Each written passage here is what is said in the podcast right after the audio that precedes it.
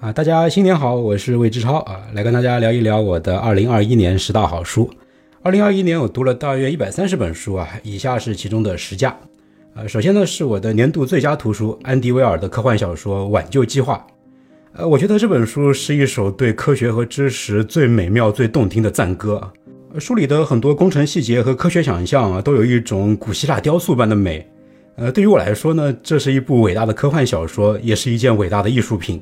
其实当年读到短篇科幻小说《蛋》的时候啊，我就已经认定安迪威尔是当代最伟大的科幻小说家了。嗯，但是呢，《蛋》这个短篇科幻小说的欣赏门槛非常的高，只有当你认真的思考过意识这个终极哲学命题啊，并且对其中的一些关键问题有过你自己的思考，你才能够体会到《蛋》让人头皮炸裂的价值。否则的话，就很难感受到它有多好。呃，所以呢，我也就没咋跟人大力推荐过。现在呢，有了《挽救计划》这部欣赏门槛并不高，却同样是神作级别的长篇小说，那我觉得我终于可以敲锣打鼓的跟朋友们宣布，安迪威尔现在已经是我心目中史上最伟大的科幻作家了。嗯，你没听错，就是超越阿西莫夫、超越阿瑟克拉克的那种伟大。哎，接下来呢是我的年度最佳科幻小说，詹姆斯霍根的《星之继承者》。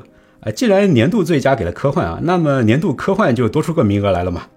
我当时看完《星之继承者》最后一页，合上书本的时候，暗叫了半个小时。我我没有想到，一本书居然可以在硬科幻和本格推理这两座高山上同时站上巅峰啊！这既是一部殿堂级的硬科幻，居然也同时是殿堂级的本格推理。呃，就像是一个运动员同时拿了举重奥运冠军和百米跑奥运冠军那种感觉，强得让人惊掉下巴。好，那再接下来呢，是我的年度推理小说。三津田信三、陈浩基、潇湘神等日港台五位作家接力完成的《快怪谈竞演奇物语》，我在二零二一年上半年好书推荐那期节目里已经讲过了啊，这里就不再赘述了。再接下来呢，是我的年度惊悚小说恰克·帕拉尼克的《肠子》啊，这本书精巧、黑暗、疯狂啊，是一本奇书。呃，帕拉尼克的作品其实很难定义类型啊，你可以说它是恐怖小说。呃，毕竟很多人曾经在听帕拉尼克自己朗诵《肠子》的片段的时候被直接吓晕了。呃，但与此同时呢，这本书的语言冲击力之强，文字之鬼魅啊，又足以让它晋升纯文学作品之列。我把它呢当做惊悚小说啊，但是《肠子》其实也是我今年的最佳纯文学作品。好，再接下来呢是我的年度讽刺小说。台湾作家九把刀的《哈棒传奇三》，哈棒不在。呃，我觉得这本书啊，算是九把刀真正的代表作。呃，九把刀最变态、最恶趣味的一面，与他最天才的一面，在这本书里同时得到了淋漓尽致的展示。呃，所以呢，这本书既是最低级、最恶心的屎尿屁小说，同时呢，也是最厉害的讽刺小说。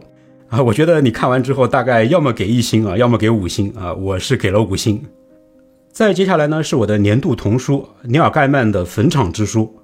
这本书明明是写给小朋友看的啊，但是写的实在是太温柔了，呃，搞得我这个四十岁的老男人看完之后大半夜哭得稀里哗啦的。接下来是我的年度纪实文学彼得海斯勒的《寻路中国》。呃，《寻路中国》这本书算是纪实文学的一座丰碑啊，它写尽了中国人的艰辛与坚毅。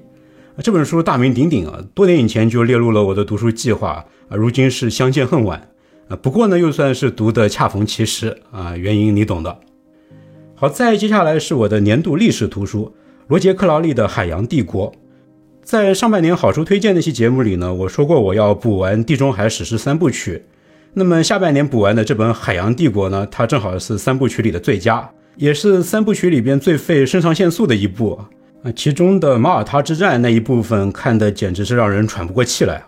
克劳利的文笔实在是太好了，很多段落都写出了音乐的节奏啊。接下来就是第九本了，我的年度心理学图书，哈佛大学人类进化生物学家约瑟夫·亨里奇的《人类成功统治地球的秘密》啊。这本书呢，揭示了文化是如何驱动人类进化的，角度非常新奇，让人大开眼界。其他那些关于人类进化的图书里，很少这么完整的阐释过文化的作用。呃，最后的第十本呢，我的年度科普图书啊，是美国神经生物学家罗伯特·萨博斯基的《行为》啊，副标题是“暴力竞争利他行为背后的生物学”。